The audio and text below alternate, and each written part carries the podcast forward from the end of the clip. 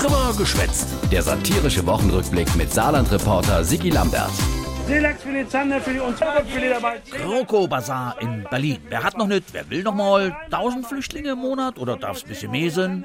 Vielleicht noch ein bisschen Breitbandausbau und mehr Geld fürs Pflegepersonal. Und ja, äh, Bildung. Bildung hätte man auch noch gerne Portion. Gut, äh, nicht zu viel. Okay, noch was oder? Jo, endlich schon, Frau Merkel. Wie wäre zum Beispiel mit der Idee? Mit der klaren Vorstellung, was aus Deutschland gehen soll in ein paar Jahren? Ich kann nicht erkennen, was wir ähm, jetzt anders machen müssten. Ey, da krieg ich die Frissele. Pass auf, ich mach da mal die Rechnung auf, mein Mat. Ich sonder mal, was alles fehlt. Ein vernünftig Inwanderungsgesetz beispielsweise, mit einem gescheiten Integrationsplan. Aha. Jo, dann ein vernünftig Mobilitätskonzept und nicht nur die Subvention von Elektroautos. Ja, toll. Jo, toll. Beim Klimaschutz haben wir verkackt, obwohl uns doch immer in der Welt wichtig gemacht haben.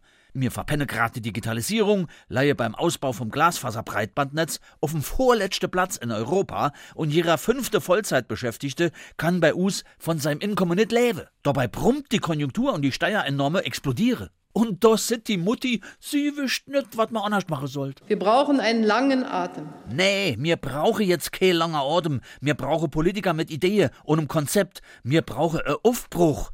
Und mir brauche kein Politiker, der wo es endlich und allein darum geht, dass er an der Macht bleibe. Egal wie. Ich habe gewisse kamelartige Fähigkeiten. Hätte man dich doch besser in die Wüste geschickt. Vier verlorene Jahre haben wir wei vor der Brust. Mit einer Kanzlerin ohne Plan, ohne Idee, die wo sich nix traut, kennt sie ihr Amt koste. Und mit einem Vizeregierungschef Schulz, der wo immer die falsche Themen zur falschen Zeit hat und damit meistens auch noch so spät oder so früh kommt. Und ich habe die Orientierung verloren. Aber so wat von verlor.